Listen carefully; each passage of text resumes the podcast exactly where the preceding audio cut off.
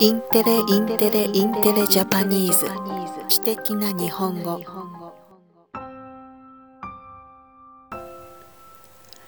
お世話になっております。 Intellectual Japanese です。このポッドキャストでは日本のお仕事で自然に話す言葉を使って話しますね。今日はシンガポールの方との会話で学んだことをお伝えします。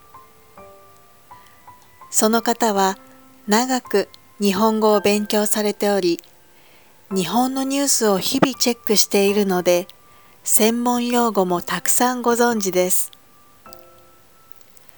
先日、レッスンの中で、この方と政治のお話をしました。どこの国でも同じだと思いますが、会話の中で政治について話をするのはとても難しいですね。しかし、国の政治について自分自身の意見をしっかり持ち、説明することは大切なことです。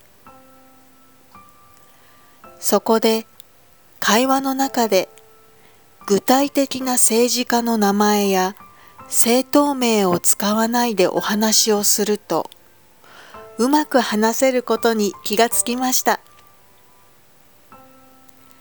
便利な言葉は現政権今政治を動かしている人たちです。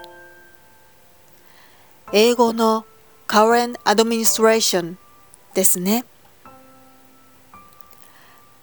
例えば現政権は環境問題に力を入れているから私は支持している。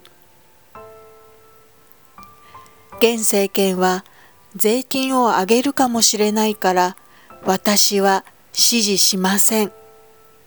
などと説明することができます。現政権という言葉を今の政権はと言い換えてもいいですね。